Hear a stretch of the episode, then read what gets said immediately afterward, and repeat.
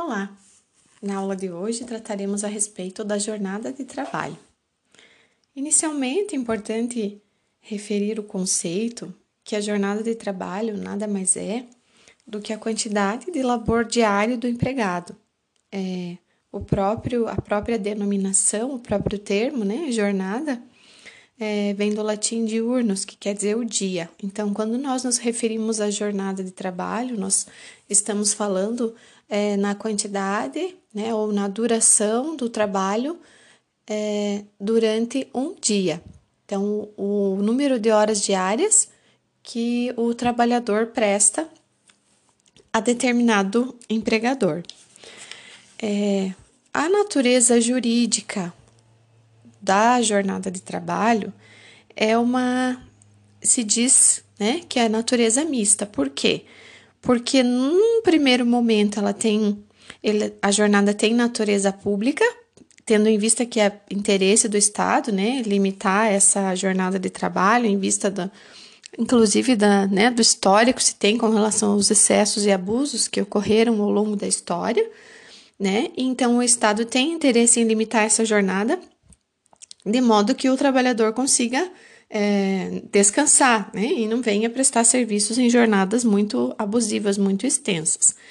E, de outro lado, também a jornada é, de trabalho ela tem natureza privada, né? Porque as partes, o Estado, ele fixa o máximo, mas as partes podem fixar jornadas diferentes e inferiores àquela fixada pelo legislador, né? Então, o que a lei estabelece, o que o Estado estabelece é um limite, é o máximo da jornada, mas as partes podem estabelecer uma jornada mínima.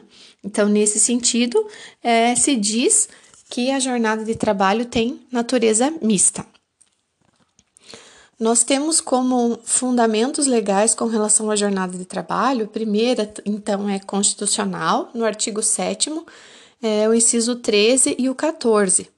Então, que trata da duração né, do trabalho, o artigo 7 diz que ela não pode ser superior a 8 horas diárias e 44 semanais, uh, e faculta a compensação e a redução da jornada mediante acordo ou convenção coletiva. Nós vamos falar um pouquinho mais adiante. E no inciso 14 fala da jornada de 6 horas, né, que pode ser realizada em turnos ininterruptos de revezamento, é, salvo se ocorrer negociação coletiva. E o artigo 58 da CLT também fundamenta essa questão da jornada, né? Quando ele trata que a duração normal para os empregados em qualquer atividade uh, não excederá de oito diárias, desde que não seja fixado expressamente outro limite. Nós vamos verificar na aula, inclusive, né? É, situações em que são fixados é, outros limites. Com relação a aos aspectos gerais da jornada, nós temos ainda a classificação que a doutrina traz. Então, nós podemos é, dividir ou classificar né, a jornada de, de trabalho em, sob quatro aspectos. Então, primeiro, quanto à duração, quanto ao período, quanto à profissão e quanto à flexibilidade. Então, quanto à duração, a jornada de trabalho ela pode ser normal ou ordinária, ou extraordinária ou suplementar. Então, a jornada de trabalho é, normal é aquela que a duração é o limite máximo que o empregado pode ficar à disposição do empregador, que é aquela autorizada pela, pelo próprio ordenamento jurídico. Então, a duração normal seria de 8 horas diárias, 44 semanais. Então, essa é a duração normal máxima.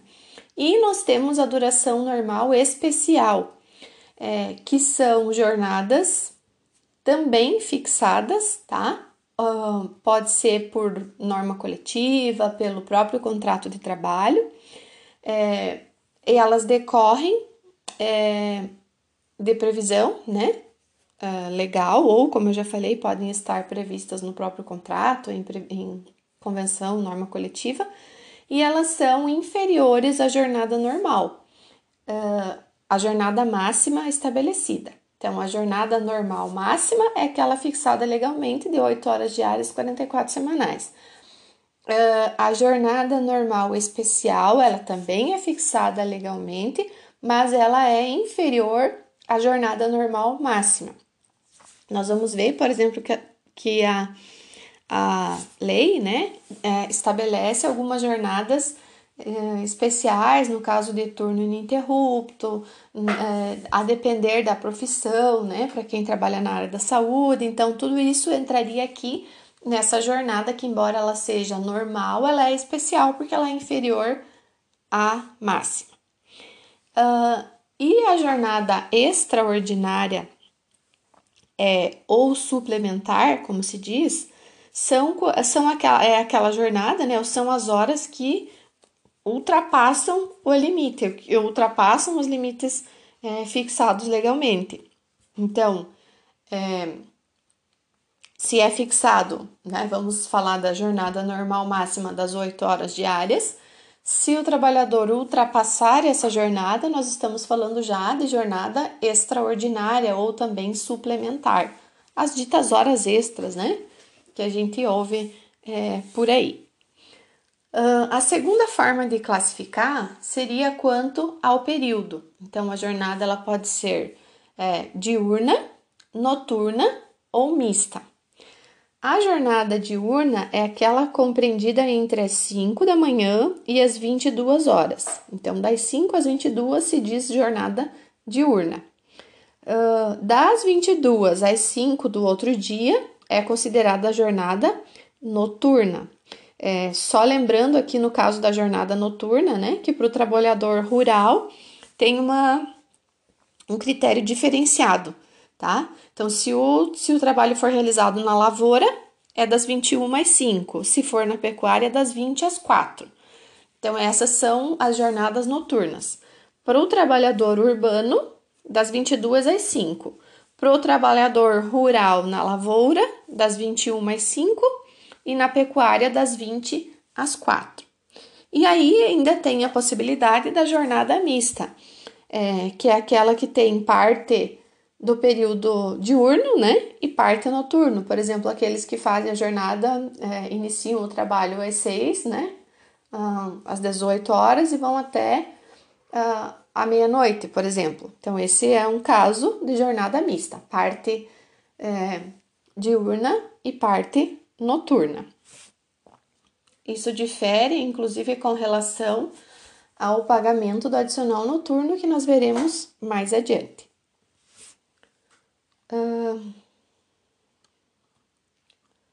Quanto, prosseguindo com relação à, à classificação, então nós temos ainda que a jornada ela pode ser classificada, então, é, quanto à profissão, é, que dependendo da profissão exercida pelo trabalhador, ele vai ter uma jornada diferenciada. Então, nós temos alguns algumas situações, alguns exemplos, tá? Que a própria CLT fixa ou pode ser fixada, é, como foi falado, né? Em, em acordo coletivo, em contrato de trabalho específico, mas nós temos fixado, por exemplo, a jornada do bancário, 6 horas, da telefonista 6 horas ou 36 semanais, o jornalista 5 horas, uh, fisioterapeuta duração semanal de 30 horas, assistente social a mesma coisa. No caso do bombeiro civil, a gente tem né, a, a, o trabalho em 12 por 36, que se chama, né, a jornada é, de 12 horas de trabalho por 36 de descanso. Então, é, seriam essas as, as determinações ou as jornadas né, específicas para cada um dos profissionais. Nós temos outros exemplos, eu deixei é, no material disponível para vocês, inclusive ali a pré-determinação, né, com o artigo que consta é, para vocês comple complementarem né, o material com o, o, tempo da jornada de cada um desses trabalhadores. É importante aqui também se fazer um, um adendo específico com relação à diferença entre horário de trabalho e jornada de trabalho. Então, quando nós referimos ao horário de trabalho, é exatamente a identificação do início e do término do período onde se, se desenvolve a jornada de trabalho, tá? Então, o horário seria o início e o término da jornada de trabalho em si. É, por sua vez, a jornada de trabalho, então, seria o tempo total que o empregado está à disposição do empregador.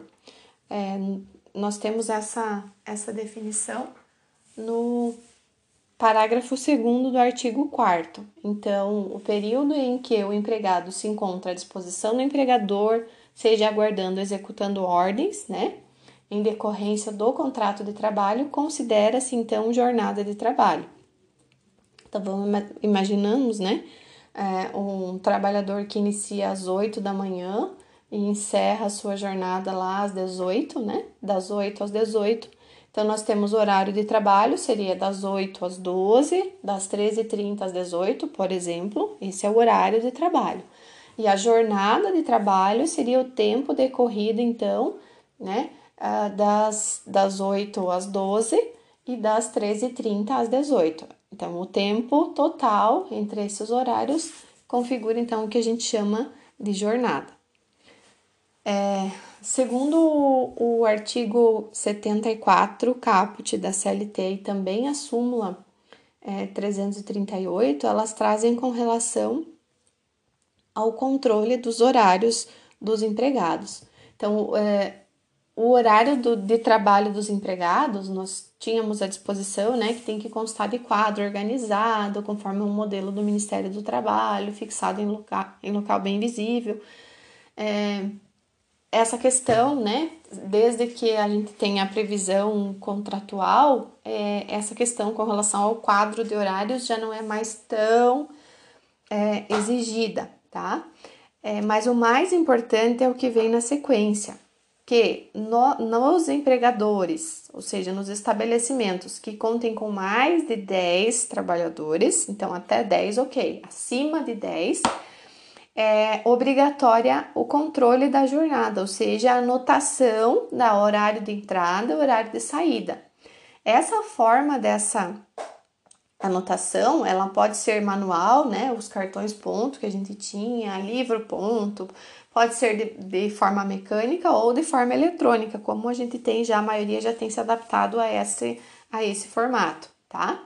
É, então, acima de 10, a empresa está obrigada a esse, a esse controle da jornada, inclusive é, com a pré-assinalação do período do repouso, ou seja, ele vai é, anotar ou fazer né, a, a, o controle da jornada desde o período de entrada, no período do repouso, então, usando esse exemplo que eu passei, entrou às 8, saiu ao meio-dia, então faz o controle aí Aí retorna às 13h30, faz a anotação, e daí na saída, às 18 faz a anotação novamente, tá?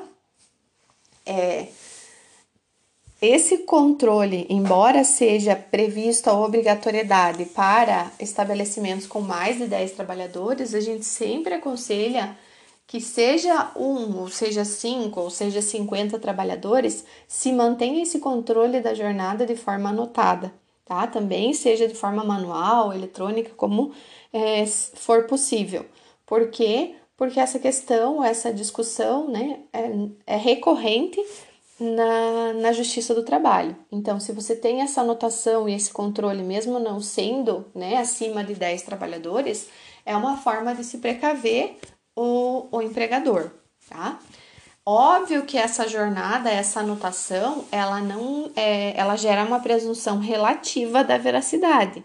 Ou seja, se conseguir comprovar de forma diferente que o que ocorria na prática não é o que está lá no cartão ponto, por exemplo, é, aí admite-se então prova em contrário, tá? Não é uma, não é absoluta essa prova, ela é uma presunção relativa.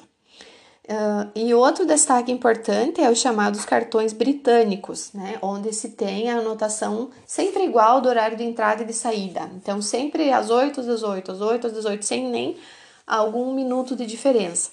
Então, esses cartões ponto não são admitidos como prova pela Justiça do Trabalho.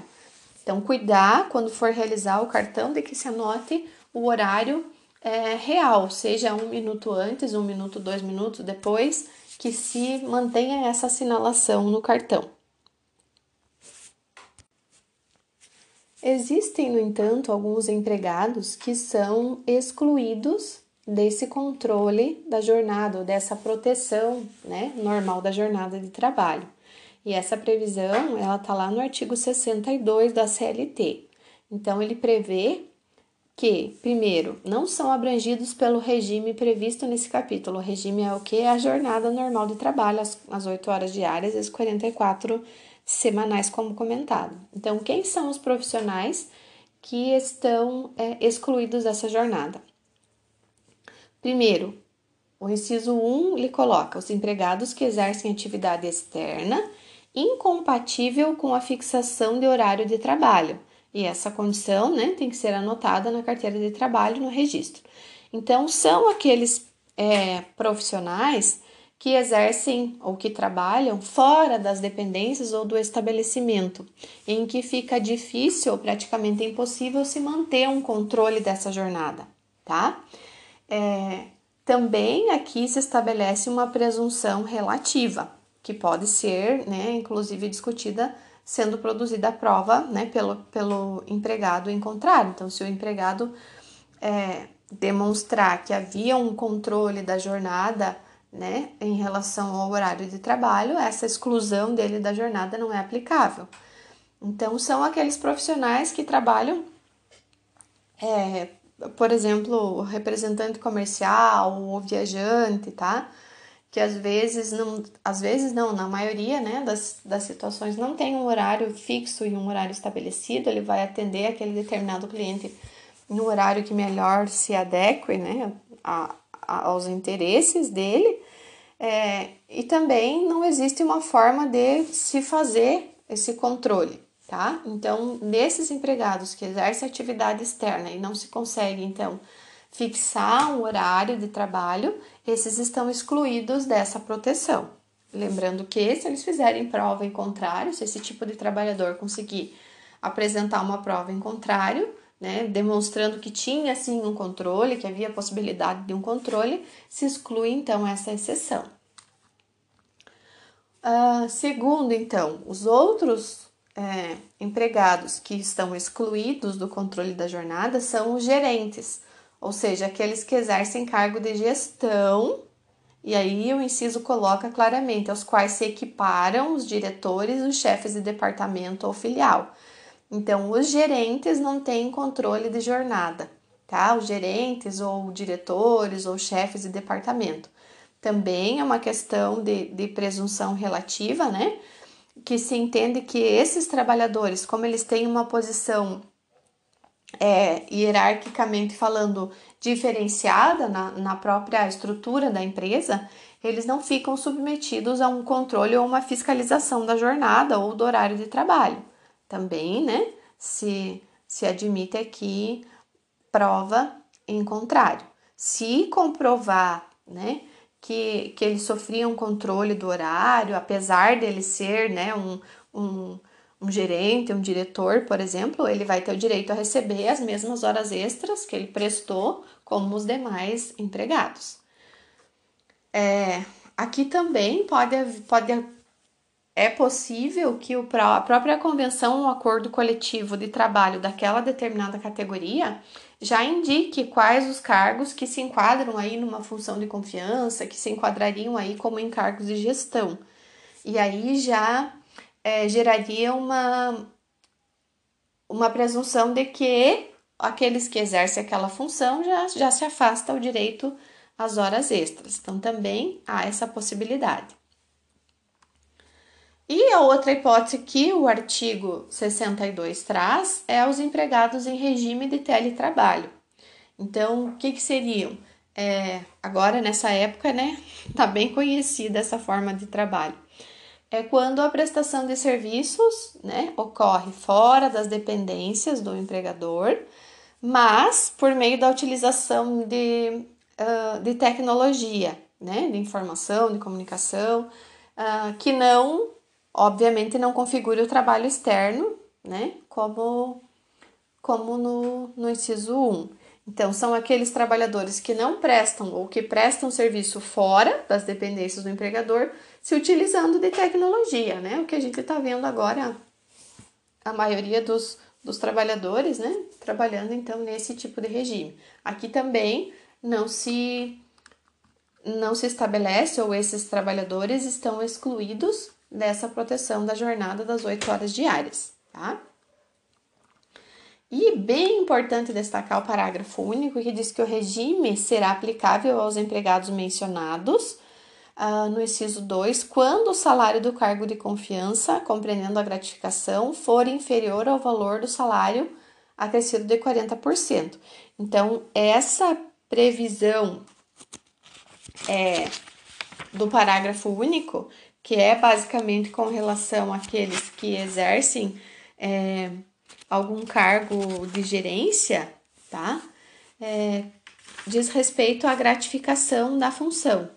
Então, uh, quando ele recebe, tá? É, quando ele não se enquadrar, então, quando ele receber um valor inferior ao salário né, normal do, da, da, daquele, daquela categoria e não receber então uma gratificação acima de 40%, não se enquadra então como gerente. E aí ele não se enquadrando como gerente, então ele tem direito a receber nesse caso as horas extras que eventualmente ele tenha prestado. Vamos falar um pouquinho agora então a respeito da jornada extraordinária ou, né, comumente conhecidas horas extras. Então, as horas extras seriam aquelas horas, né, que foram trabalhadas além do horário contratual, além do, né, do horário legal estabelecido. E essas horas trabalhadas além do horário legal, elas devem ser remuneradas com o respectivo adicional, né? É, que é de 50%. Nós vamos ver mais detalhes para mais adiante.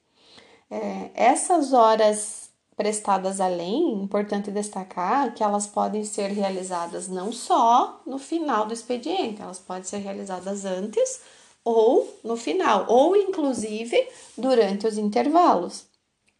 Então, o empregado que acaba trabalhando durante o intervalo, essas horas precisam ser remuneradas como horas extras ou que inicia a sua jornada antes também tem direito ao recebimento dessas horas é, como, né, ou a título de horas extras. A previsão legal está lá no artigo 7 inciso 16 da Constituição e no artigo 59 da CLT. Então, o artigo 7 é, prevê né, remuneração do serviço extraordinário superior no mínimo em 50% a do normal. Então, a previsão é que o mínimo de remuneração, no caso de prestação de horas extras, seja 50% em relação à hora normal. É lógico que se ela estabelece o mínimo, quer dizer que né, pode se remunerar a maior. Uh, o artigo 59, por sua vez, estabelece tá, que a duração da, da jornada, né, ou a duração diária do trabalho, pode ser acrescida de horas extras em número não excedente de duas, é, então, o artigo 59 da CLT ele já estabelece alguns requisitos, porque ela continua dizendo por meio de acordo individual, convenção coletiva ou acordo coletivo de trabalho.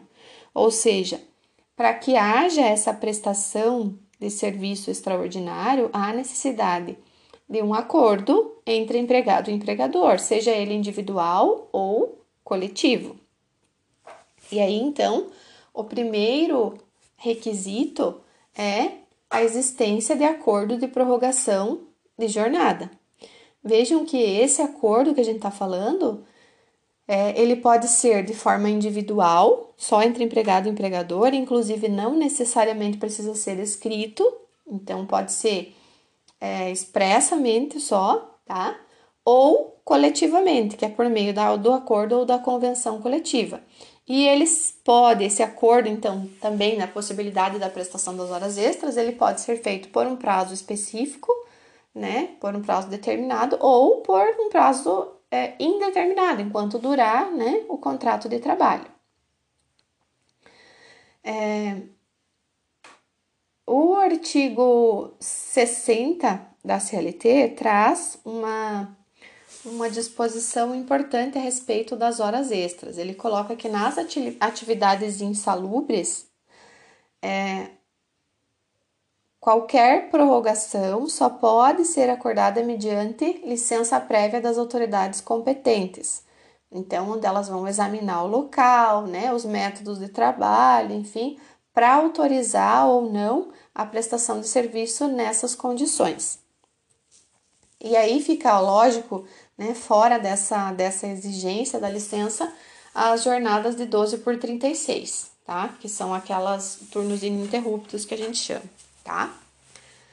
Uh, outro requisito, então, o primeiro, então, é a existência de acordo, lembrando que esse acordo pode ser escrito ou verbal, pode ser individual ou coletivo, por prazo determinado ou indeterminado. Então, pode ser um combinado só, no momento da, da celebração do contrato, por exemplo, o empregador, né, já comunica ao empregado que eventualmente ele, ele vai necessitar, né, prestar algumas horas extras. Então, havendo a concordância, já se tem esse acordo de prorrogação. E o outro requisito é o cumprimento de no máximo duas horas extras. Então, nos dias em que o empregado prestar esse trabalho extraordinário, ele não pode ultrapassar duas horas, é o que estabelece a legislação, tá? É lógico que se porventura o empregado exceder essas duas horas, né, fixadas como limite legal, obviamente que o empregador vai ter que pagar todas, tá? Mesmo que o limite seja superior àquelas autorizadas pela, pela lei. Nós temos lá na súmula 376 é, essa questão. E aí, obviamente, que se for exigido, né, trabalho extraordinário além das duas horas que são permitidas, é, pode incorrer ainda o empregador numa punição administrativa, né, pelo, pelo Ministério do Trabalho, pela auditoria, pelos auditores, né, do Ministério do Trabalho, caso venham a verificar essa situação. E o último requisito, obviamente, que é a questão do pagamento dessas horas. Então, as horas que forem prestadas além da jornada normal, elas devem ser remuneradas com, conforme estabelece a Constituição, o mínimo de 50% a mais do que a hora normal, que é o chamado adicional, né? De labor extraordinário, adicional de horas extras, né? Tem várias denominações, mas nesse sentido. É, então, o valor da, da hora extra corresponde ao valor da hora normal, incluindo aí todas as parcelas que tenham natureza salarial e daí acrescida do adicional previsto na lei, né? Ou no caso 50%, ou se houver em acordo coletivo, convenção estabelecido é, um, um percentual maior para esse adicional, então acrescido desse percentual. Súmula 264 tem essa previsão. A remuneração do serviço suplementar é composta do valor da hora normal, que é o valor integrado de todas as parcelas que têm natureza salarial, e daí acrescido do adicional, né, que é o 50%. É, com relação à base de cálculo, então, das horas extras, importante destacar que para se calcular o valor das horas, então se inclui todas as verbas salariais, como eu comentei já, que o empregado recebe, incluindo outros adicionais. Então, se ele recebe adicional de insalubridade, por exemplo, vai incluir no valor do cálculo da hora, né? E vai incidir então o percentual das horas extras sobre esse valor, tá? É, também as horas extras, se porventura o trabalhador ele habitualmente presta horas extras, então essas horas vão integrar uh, o salário dele, é, refletindo em outras parcelas, né, como 13 terceiro, férias, FGTS, né, o aviso prévio, então é, inclui, né, ou reflete em todas essas parcelas.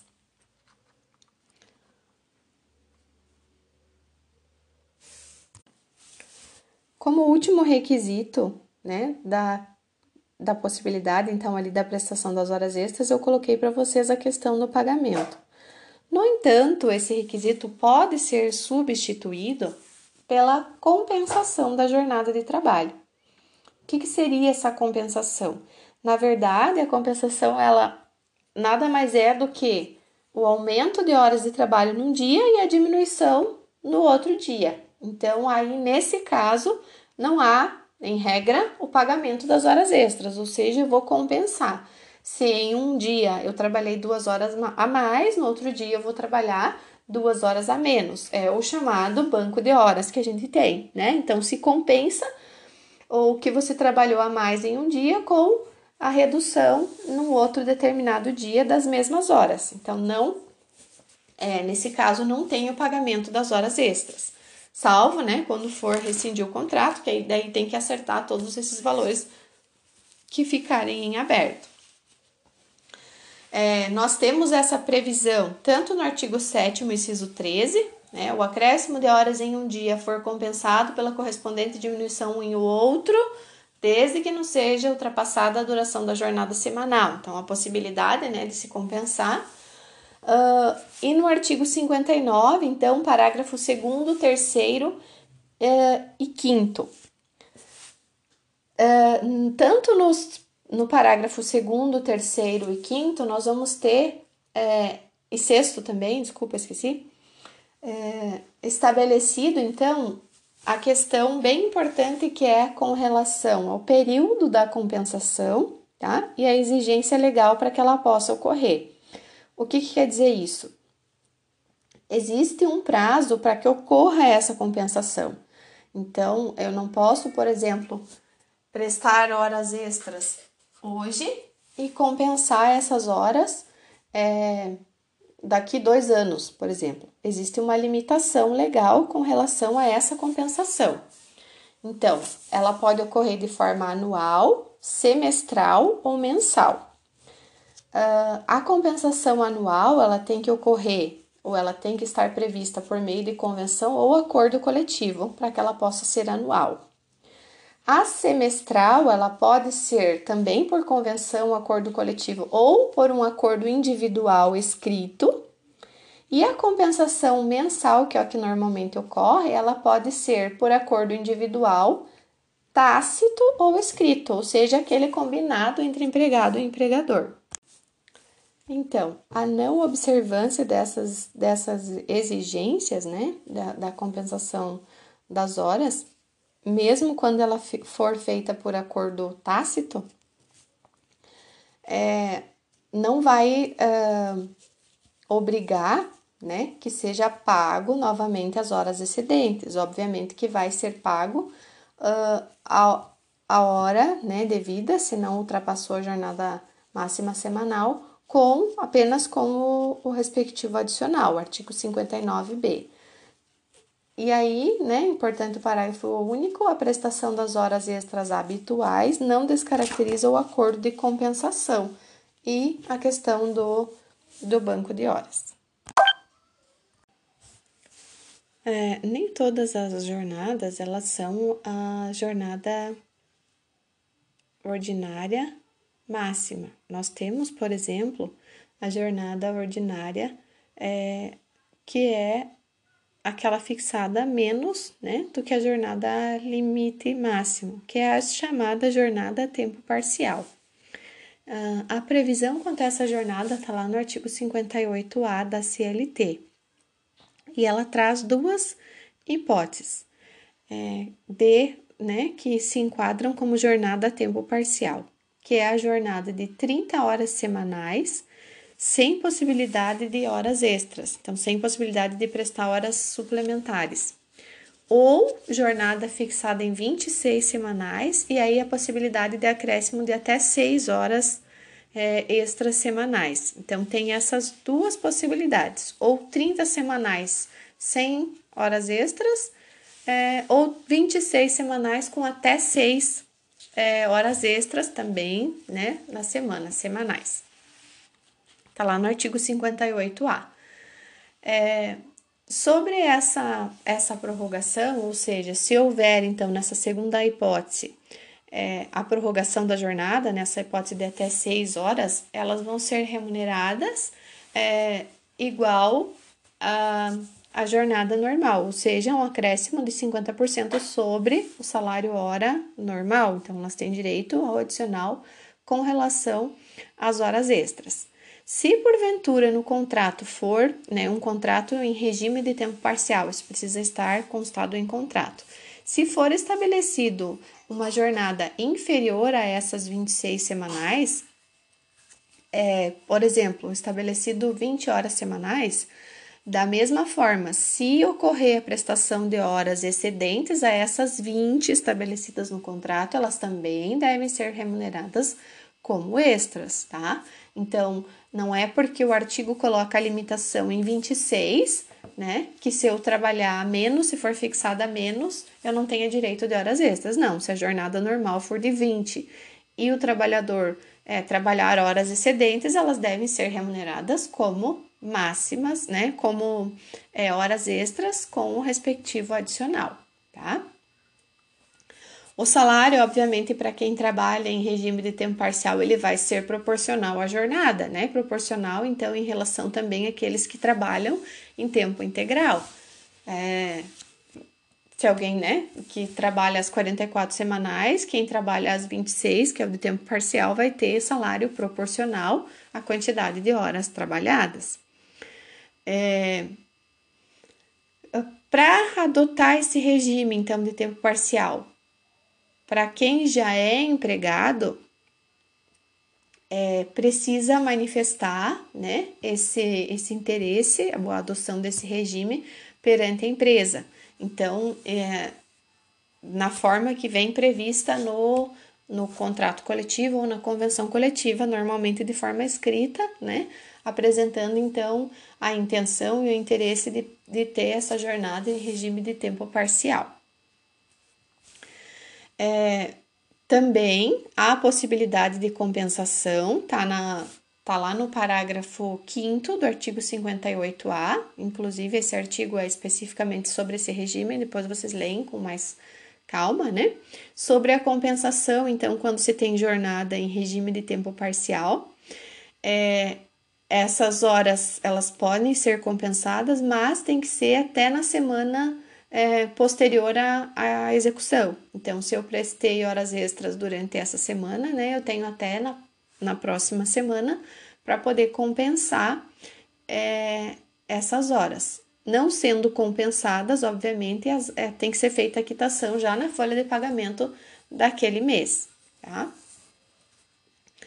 É, é possível a mesma coisa que os trabalhadores em jornada normal, né? Converter ó, um terço das férias, tá? Em, em abono, que é a venda das férias, uh, conforme o artigo 130, então ela vai se reger pelos, pelas mesmas regras dos empregados em tempo integral.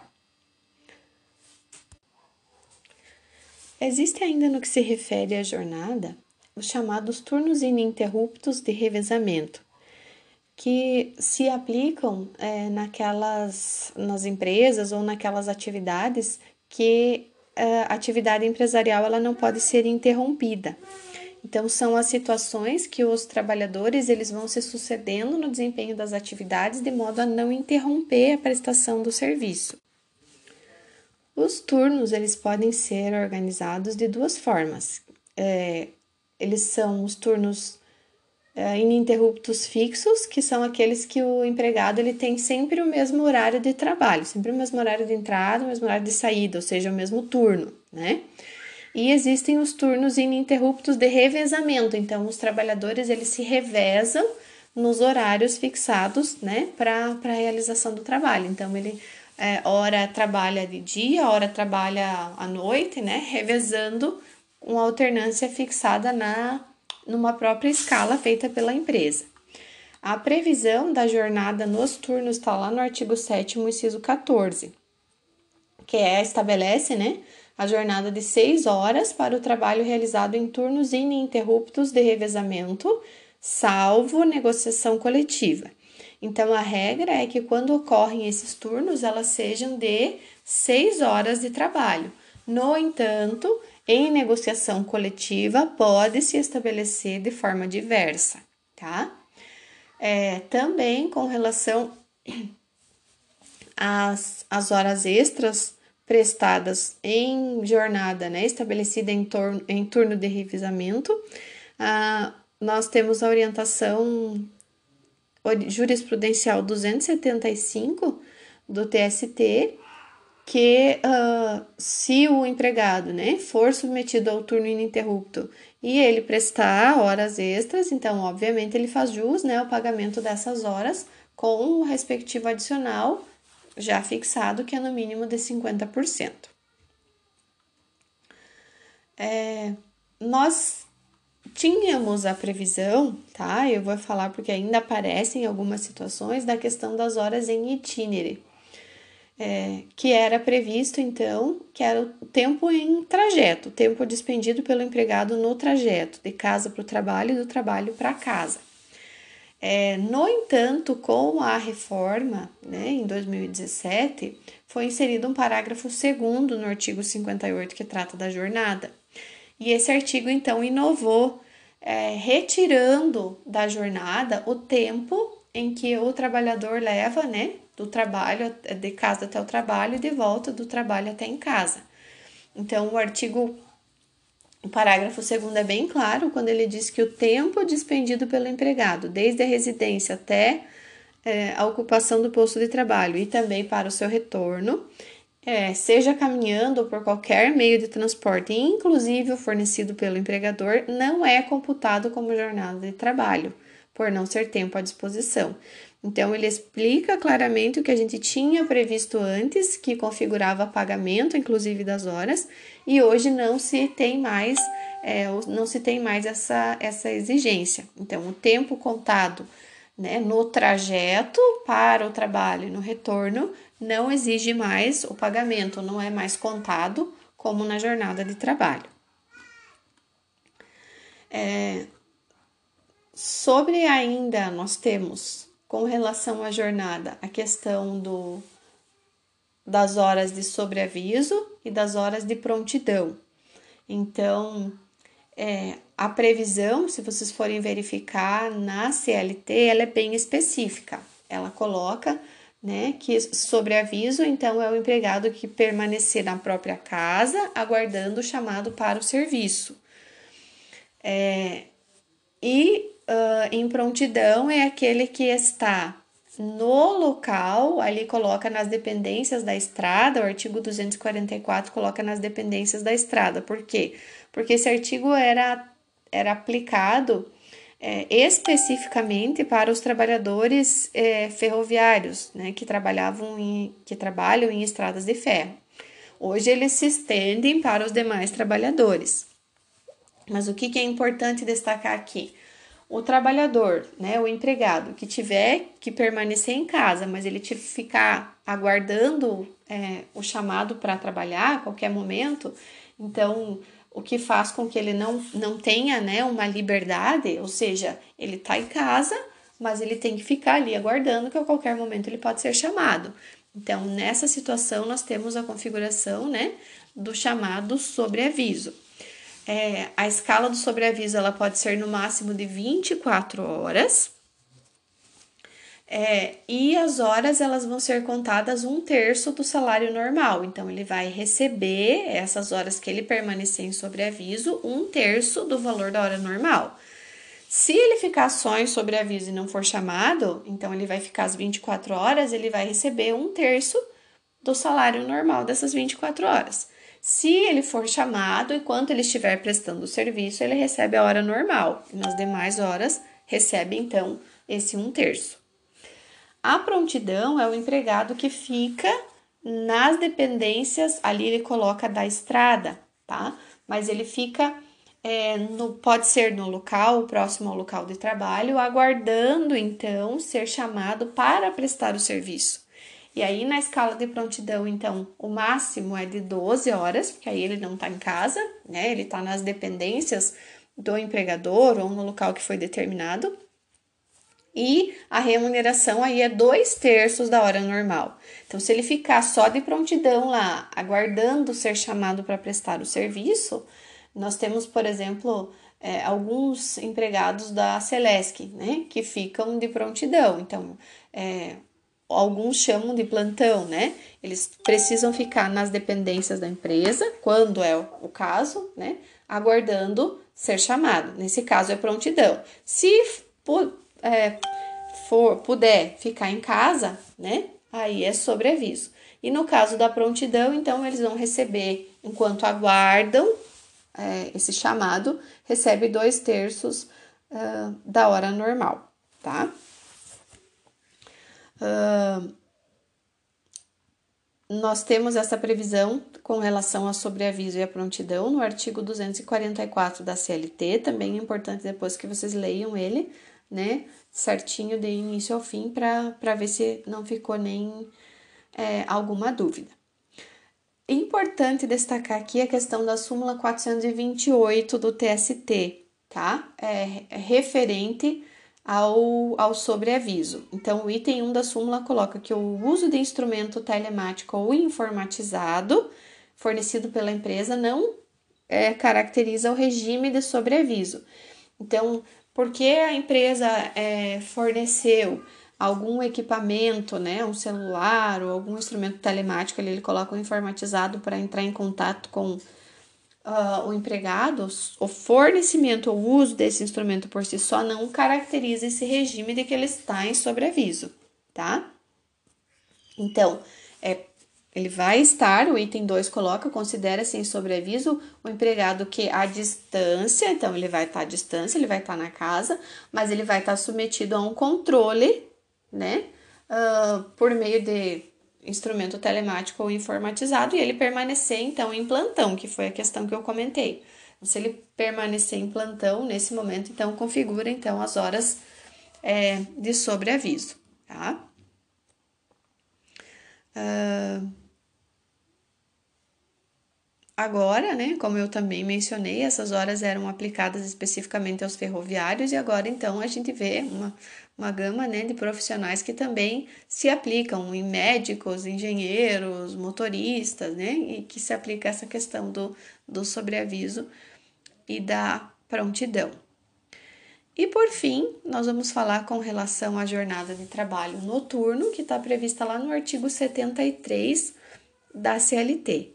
Então, como eu já adiantei antes, né, o horário noturno, então, para os trabalhadores urbanos é aquele horário, né? É o trabalho prestado, então, entre as 22 horas, uh, 22 horas de um dia e as 5 horas do dia seguinte. Lembrando que o trabalhador é, rural, ele tem, uh, ele tem a jornada diferenciada. Então, se é o trabalhador da lavoura, é das 21 às 5 e da pecuária das 20 às 4. Então, trabalhador que exerce a função nesse horário é, considera-se então é, trabalho noturno. É, todo trabalhador que exerce então atividade em jornada noturna, nesse horário é, fixado, é, ele tem direito a um adicional chamado de adicional noturno. Esse adicional é para os trabalhadores urbanos, tá? É, e ele equivale, o, o adicional noturno, de acordo com é, a própria previsão da, da Constituição, é, nós temos que o, o adicional noturno referente às horas prestadas entre aquele período, então é de no mínimo 25% é, do valor do salário da hora normal. Então, as horas extras 50%, adicional noturno 25%. Se for trabalhador rural, daí é 20%, tá? Esse adicional que é devido. Outra coisa importante com relação é, ao trabalho noturno é que a legislação estabeleceu uma redução da hora normal. O que, que quer dizer isso? É, quando se trabalha em, em horário noturno, a hora não se conta como 60 minutos. Então, a cada 52 minutos e 30 segundos, considera-se uma hora de trabalho. Então, na prática, o que, que, que, que significa isso? É, se vocês contarem das 22 às 5, que é o horário noturno, são 7 horas. Quem trabalhar nesse período das 22 às 5 recebe por 8 horas. Então, a cada 7 horas trabalhadas, ele recebe o equivalente a 8 horas. É um plus a mais, né, além do adicional noturno, para quem trabalha nesse período considerado né, uh, prejudicial né, para o, o trabalhador. Então, o que, seria essa hora reduzida? É que a cada 52 minutos e 30 segundos se conta como uma hora. Então, a cada é, 7 horas em período noturno, ele vai receber como se tivesse trabalhado 8 horas. Tá? É uma vantagem a mais conferida para quem trabalha nesse, nesse período. Uh, outra questão é a questão dos horários mistos, tá? O, no artigo 73, parágrafo 4 da CLT, nós temos que os horários mistos são aqueles que envolvem o período diurno e o período noturno, tá? Vejam bem a importância de que horário misto é o que envolve o diurno e o noturno. O que começa no noturno e termina no diurno não é horário misto. Vou, vou é, frisar. Horário misto é o horário ou é o é, a jornada, né, estabelecida em período diurno e noturno nesta ordem. É, os, os, os horários mistos, ou seja, que iniciam é, no período uh, diurno e encerram no período noturno, o trabalhador que tem jornada nesse período, nessa jornada, nesse, nessa forma, desculpa, ele vai receber o que for trabalhado durante o dia como horário normal e o que for trabalhado à noite com o respectivo adicional de 25%. Então, ele não vai receber todo o período como noturno. O diurno é diurno, o que for noturno ele recebe como adicional. Diferente da prorrogação do trabalho noturno. O que, que seria a prorrogação do trabalho noturno? Daí é quando o trabalho inicia no período noturno e termina no período diurno. Parágrafo 5 é, do artigo 73. Então, é, o que, que basicamente se tem com relação a isso? Quando o trabalhador inicia o seu trabalho né, a sua jornada no período noturno e ela se prorroga para o período diurno, aí é diferente a forma de remuneração. Aí ele vai receber toda a jornada como se tivesse sido o horário noturno. Então, vamos dizer assim que ele trabalhou, ele trabalha das 22 é, às 6, tá? Das 22 às 5 é horário noturno, das 5 às 6 já é horário diurno. No entanto, esse trabalhador vai receber toda a jornada como horário noturno. Por quê? É porque se entende que essa prestação depois da jornada noturna ela é mais prejudicial, porque ele já iniciou no período noturno, né? Então ele vai prorrogar, é, entende-se essa, essa prorrogação como mais prejudicial. Então, nesse caso, ele recebe tudo como período noturno.